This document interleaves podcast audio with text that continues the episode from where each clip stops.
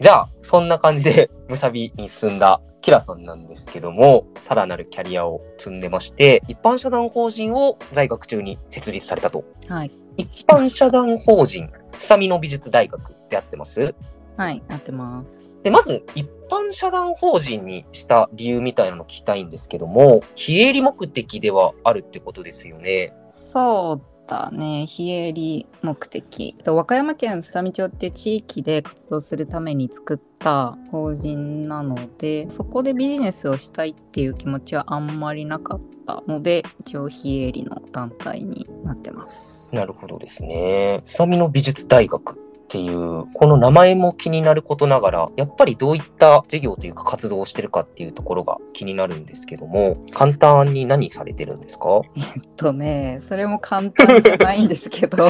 振り手は楽ですもんね。簡単に家とか。無理ですよね。自由に具体的に語ってください。はい、ちょっと設立の経緯から話した方がいいかなと思うんですけど和歌山県すさみ町っていう場所人口がもう3500人くらいの町なんだけどそこに私が行ってる武蔵野美術大学が山岳プロジェクトっていう形でそのすさみ町に行くことになったっていうのがきっかけです。で、まあ、そこに一緒にいた大学院のメンバーたちとあとすさみ町に実際に住んでいる町の仲間たちっていうのと一緒になって設立したのが一般社団法人すさみの美術大学です。なので、すさみ町と武蔵野美術大学っていうのが合わさってすさみの美術大学になってます。なるほど。はい。造語ってことですね。はい。で、やってる授業の内容は、これだというものないんですけど、簡単に言ったら、さっきも言ったけど、そのサミ町という地域で、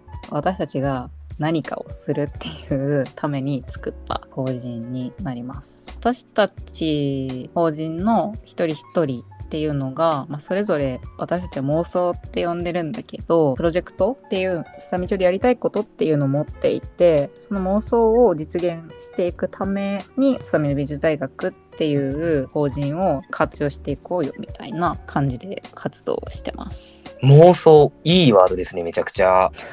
妄想を事業として実現するってめっちゃいいですね。そうだねいつか授業になるかもしれないけど授業にならなくっても自分がやりたいって思ってることを実際に小さくてもいいから形にしていくっていう感じでやってますね。ちなみにキラさんの妄想ってある程度固まってるというか、あるんですか？私の妄想は、うんと、もともと貝のボタンを作るっていう妄想があって、昔そのボタン、服についてるボタンって貝殻で作られていたと思うんだけど、まあ、今は全部ほとんどがプラスチックでできているっていう状態。で、まあそんな中で、サミ町って昔その貝殻、ボタンにする貝殻っていうのを出稼ぎで取りに行っていたっていう歴史があったので、そのボタンっていうものをまたここで作ることができたらその街で事業ができるっていうのもあるしあとはファッション業界においてそれぞれの服の部品っていうもののトレーサビリティってすごく低いからなんかボタンが作れるそれが作ってることが分かるっていうことすごくいいことなんじゃないかなって思って、まあ、そのプロジェクトを妄想してるところです。SDGs にもつながりそうですし、新たな事業じゃないですけども、仕事っていう意味の裾野も広がりそうな。うんうんなんかめっちゃいいですね、それも。うん。貝でボタン作られてるって最初知らなかったっす。そうなんだ。もう知らなかった。嘘うん。昔の服とかを見るとわかるかもしれない。ボタンの形はしてるけど、それが貝殻でできてるってことなのか、もう貝殻みたいな形状をそもそもボタン自体がしてるのか、前者です。前者か。ニオトも言ったように、プラスチックの使用量も減るし、なんか今さ、普通に大量生産じゃなくて、一個一個味が違いますとかさ、そういうの流行ってんじゃんね。財布の革がさ、革のしぼめがちょっとずつ違いますみたいな、同じ商品でも。いろいろ可能性ありそうだよね、すごい。まあいろいろ難しいんだけどね。うん。裏側の苦労もありそうではありますけど、貝自体ボタン以外にもお皿になったりとか、なんかうん。用途はめっちゃ広いのかなって想像しえますよ。そんな感じで、和歌山には週に、あ、週には嘘。半月に1回とか月1とかで行って、そういった妄想じゃないですけども、何か活動してるって感じですかね、現状。全然あの頻度とかは決めてなくてこの時にじゃあイベントやろうよみたいな形で何ヶ月かに1回行くっていうのもあるしあとはもうこういう時代だから久美町に行かなくても Zoom でつなげばその現地の仲間たちとも話せるしあんまり行くことっていうこととか頻度とかっていうことには今のところこだわってはないかな。僕、僭越ながらノートの記事見させていただいたんですよ、すさみの美術大学の。うん、1週間ぐらい、スサミノの何か体験しましょうみたいなコンテンツやってます？今、これからやるとか。ああそうそう今ワーケーションとかふるさと合宿って今呼んでるんだけどすさみの美術大学のみんなと合宿をしましょうっていう妄想も一つ今動いてますね。ちょっと気になったので、何か都合がつけば参加したいなと、うすうす思ってたんですけども、おおぜひ。リモートでもしいいっていうことでもあったら、全然参加してみたいなって思いますよね。ってなると、僕めっちゃ気になるのが、うん。今結局仕事をしながら、大学に通いつつ、設立した法人の事業をやられてるわけじゃないですか。うん、どんな感じで一日って回ってってるんですか？日々のルーティーンじゃないですけど。9時5時で仕事して6時から10時ぐらいまで大学院に行って法人の方は平日のランチタイムにミーティングしたりとかあとは大学院の合間5時6時の間にミーティングしたりとかっていう感じかなフル稼働ですね、時間的にフルカードは。ね、それ。めっ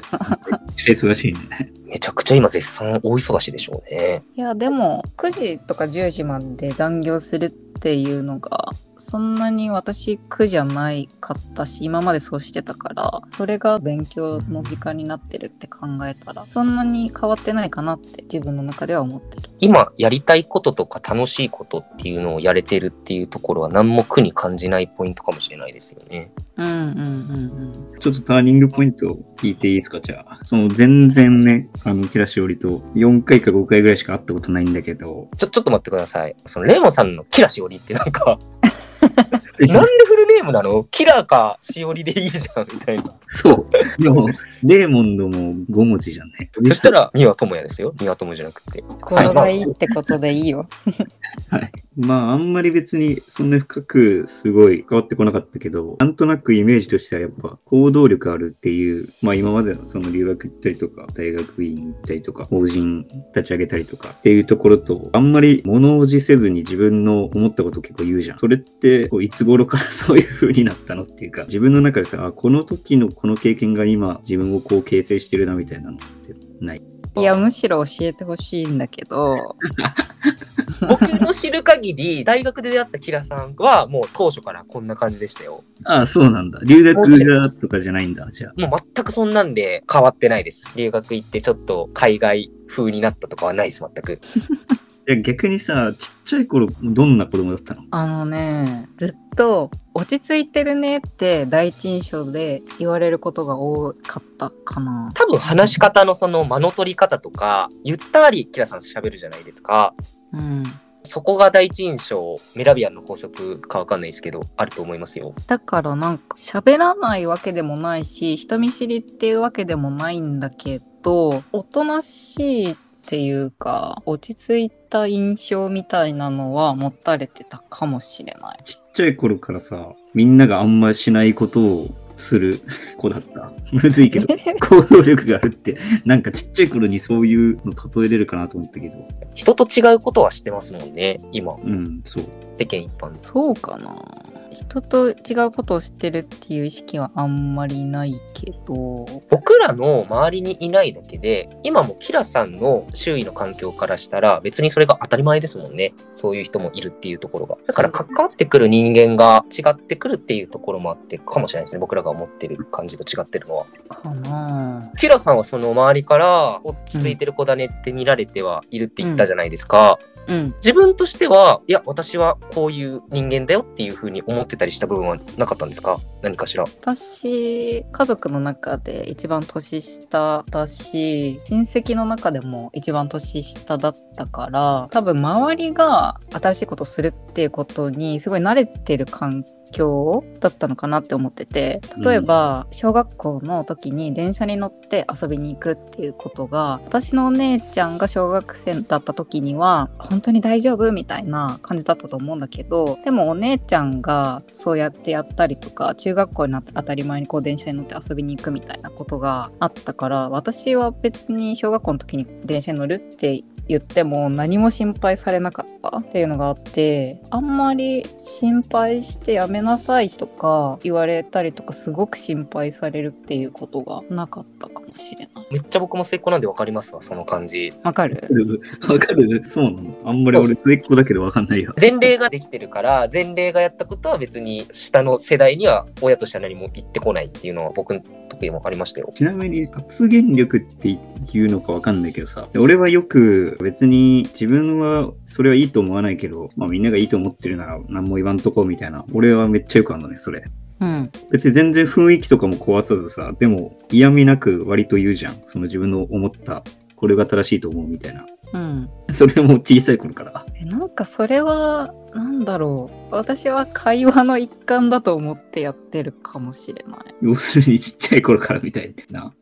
こういう感覚で育ってきたから。えー、どうなんだろうそれも私は自分が何か意見してるっていう感覚ではあんまりなくてただ思ったから言ってるし会話をし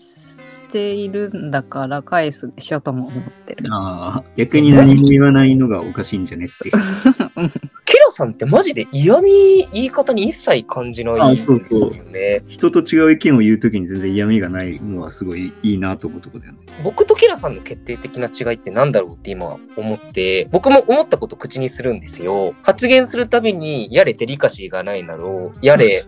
言ってることがわけわからんなど、筋が通ってないなど、結構言われるんですよ。まずあれだよね、ニアトもあんまり人の話を理解してない。結論、頭が悪いということで、自分がこういうことを言いたいなって思ったら、それを考え始めてからの相手の発言とかを聞いてないんじゃない？そうなんですよ。裏ではめっちゃこう考えてるんですよ。それが聞いてないっていう致命的な結果につながってるって感じですでもさ喋り方が影響してるっていうのはすごいあると思うんだよね。チャット GPT とかもさめっちゃそれらしく話してくるけど、あそれ合ってるかどうかよくわかんないしでもそれらしく聞こえるみたいな話し方を自分はしてるのかもなって最近思う。とか喋るのが遅いとかそういうのも含み。多分どっちも知ってる人からしたら、ニアトモとキラシよりの、なんだろうね、違うよね、全然その発言の仕方みたいな。似て非なるでもなくって、似てもなく非であるっていう感じですよね。家族以外でさ、この人に影響を受けたなみたいな人いないの？誰もいないね。いないんだ。えー、尊敬する人とかいないですか？それはいっぱいいるけどこの人に人生の影響を受けたとかこの人が大好きとかっていうのが本当にないんだよね。高校、中学とかで推し芸能人とか推しアーティストとかもいなかったですか？いないない。ちょっと前にさ、ニアトモに俺が話したさ、中学校ぐらいの頃にはさ、漫画のキャラクターのなんか感じの 性格になったりとかそういうのもない？ないね。もうそのキラさん漫画読んでなさそうですね。いやそれなりに多分小中学校の頃は少女漫画とか読んでたけどそれに影響それなりには受けてるとは思うけどそうなりたいと思ったこと誰かになりたいと思ったことはあんまりないかもしれない。うん。でもそれがキラさんたるゆえんな気は僕はしてます。そうね、そういうのがあってこそ嫌味なく自分の思ったことを発言できるというか、思ってることの発言に対してあんまり周りが嫌味があるなって思わないんだろうね、きっと。し、そういう人って影響を受けるっていうよりか、影響を与えてる側なんですよね。うん。僕とか一番身近でキラさんの影響を受けてますからね、地味に。受けてるっていうか、本当に身近な人で一番尊敬してるかな、リアルな話。ありがとぜひ今の道を突き進んでください。う。頑張ります。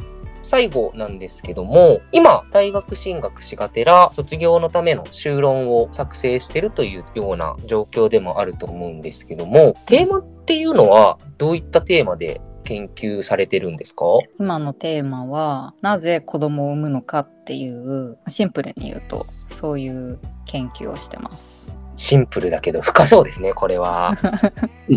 深いなのね。はい。子供を産むっていうのは、ニアイコール結婚するっていうことにも研究テーマの対象がこう広がってはいますそうだね。日本っていう文脈の中においては切っても切り離せない関係にはあるかなって思ってます。これもね、キラさんが最近というか、2023年に入ってから、ノートでそこら辺の報告じゃないですけど、してますもんね、今。うん、そうですね。現時点で9つぐらい記事出てるんですけど、私は一読者として拝見させてはいただいてます。ありがとうございます。いろんな要因ありそうですよね。切り口というか。そうだね。いろいろあって私も迷ってはいるんだけど今の仮説として私が感じてるのは子供を産むことって本能で産むのではなくってもっと社会的な文脈とか文化的な背景の方が影響してるんじゃないかっていうのを仮説として今立ててます。それこそチャット GTP とかに、GTP か GTP で合ってますよね。GPT。PT チャット GPT に聞いてましたもんね、キラさん。そうそう聞いた聞いた。意外にチャット GPT は個人の考えじゃないですけども、個人の判断で子供は産むみたいな。そうだね。私がチャット GPT に聞いたのは、なぜ世界は子供を産むんですかっていうのを聞いたんだけど、チャット GPT は、まあいろんな周りからの影響はあるけれども、最終的に決定を下すのは個人であるっていう返しをしてきた。レモンさん、どう思います？うん、難しいよね。パッとさ、あなたはなんで子供が欲しいんですか？って聞かれるのと、社会はどうして子供を作ろうとするんですかっていうのは全然違う回答になる必ず。個人的な事情を抜きに、社会というものがなんで子供を求めるのかっていう一般化した答えを出せと言われたら、種の存続のためなんじゃないそういうふうにプログラミングされてるというか、作られてる。人間だけじゃなくてね、生物すべて、と思ってしまうな、俺は。種の繁栄ですよね。うん必ずしも繁栄しなくてもいいっていう考えの人もいる気はしてて、それはだから個人の考えじゃんね。確かに確かに。一般化して社会はどうって考えたら、個人それぞれ置いといて、どういうふうに社会が進化していくようにバイアスがかかってんのっていうと、まあその社会を反映させるというか存続させることが一番大きい根底にあるバイアスなんじゃないのって思う。あとは、キラさんの研究の言葉を借りるなら、同調行動っていうやつとかね。同調行動、人が生んだから自分を生むみたいな、そういうこと？そうだね。本能的に子供を産むんじゃないかっていうことを言う人が結構多いんだけど、私はずっと違うと思ってて、でも一つ、その同調行動ということはあるかもしれないっていうのを思ってますと。同調行動っていうのをめっちゃ簡単に言うと、人の行動を真似して生きるっていうことを指していて、例えば、猿の集団っていうのが一緒にコミュニティの中で住んでいくためには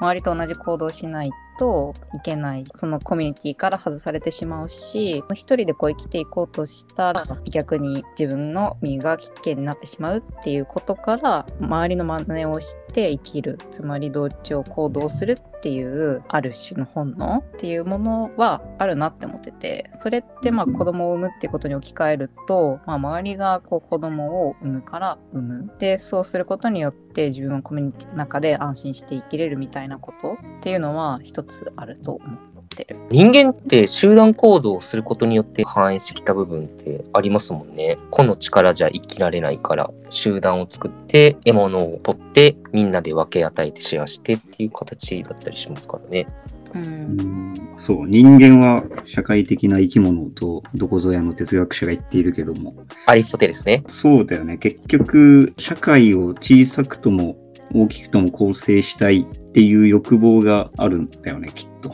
社会の繁栄のために子供を産むっていうことっってすごく全体主義的な話だと思っていてだから個人の判断だってする個人主義とは相入れないものだからそもそもこう議論が成り立たないものだなって私は思ってるんだけど、全体主義として社会は子供を持つべきだ。それが地球を存続させていくためだからとか人類が存続していくためだからっていう考え方は多分戦後とかあとはナチスドイツのユダヤ人の迫害によって起こってるんじゃないかなと今のところ思ってる。一個思ったのが、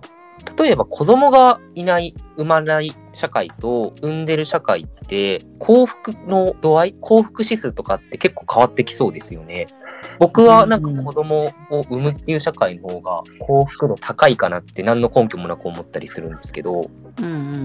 ん。この見解どうでしょそうだねそれを哲学者とかハンナ・アーレントは子供っていうのは新しいものを生み出す力であるっていう風に言っていてそれと結構近いと思うんだけど幸福をもたらしてくれるっていうつまり新しいことをもたらしてくれるっていう考え方はもちろん一つあると思う。でもそれは全体主義的な考え方の一つとして存在してると思う、必ずさ、全体主義的な考え方に行き着かない。一個人が子供を産むメリットって何って考えると、俺が思いつくのはやっぱり自分が母になるとか父になることによって一人を養っているっていう、そういう欲望を満たせる。人に頼られたいとちょっと似てると思うんだけど、子供を育ててることによって満たされる欲求があるじゃん。その欲求はなんで湧くようにできてるのっていうと、人類というか、まあ、種の存続のためにそうなるようにできてるっていう、結局その結論に行き着かない。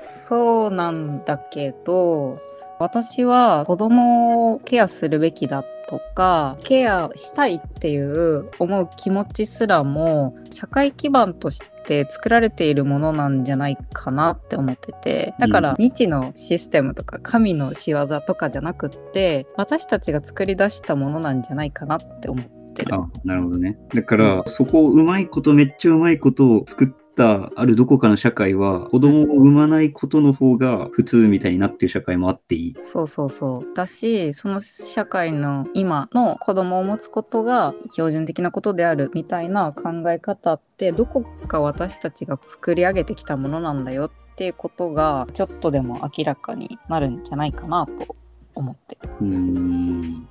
難しいね。難しいけど、このキラさんの研究テーマが一つの回を伴ってくる感じはしてて、すごくワクワクしてます、僕は。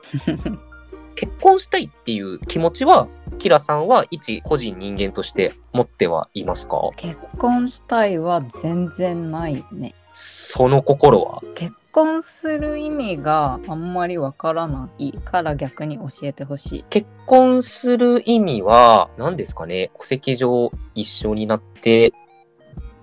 ぐらいか。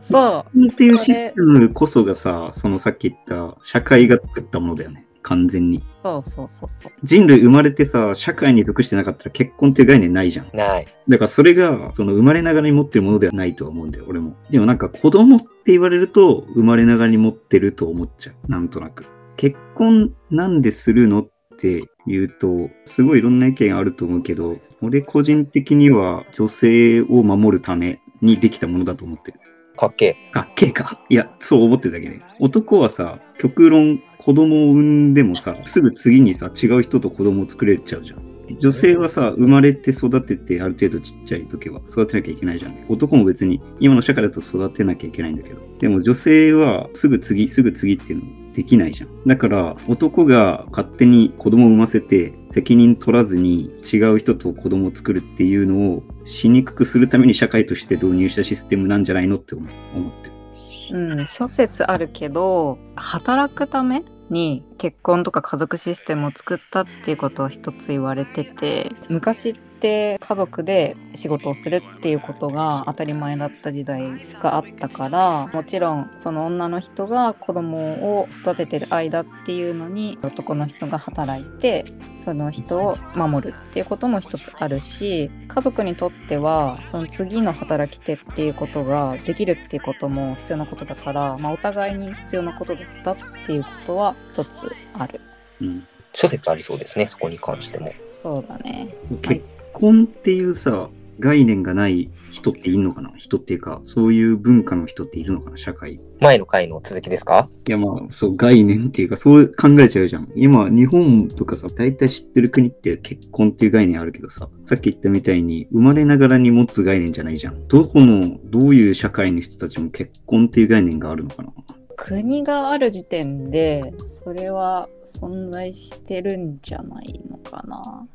必ず。どっかの少数民族もあるかなまあ、ないところもあると思うけど、結婚をするとかと、あと戸籍のシステムみたいなことって必ずつながっていて、そうね。そうでその戸籍のシステムがなぜ作られたかっていうとやっぱ国としてこう管理していかなきゃいけないからっていう部分があったから、国があるという時点で結婚という概念が起きやすいと思う。社会の仕組み上できたっていうものですよね。うん、まあ、哲学的になってしまうね、どんどん。そうですね。これはもう話そうと思えば、どんどん沼に落ちいっちゃうかもしれないですから。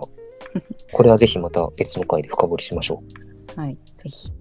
キラさんもそれをあと1年ぐらいかけてさらに深く研究していくわけなんで、また何ヶ月か経った後に状況を聞きながら、さらになぜ産むのか、なぜ結婚するのかっていうところをもう少し深く喋れたらよろしいのではないでしょうか。はい。はい。じゃあ本日のゲストはキラさんでした。ありがとうございます。ありがとうございました。また次も出てくれるかな？いいと思う。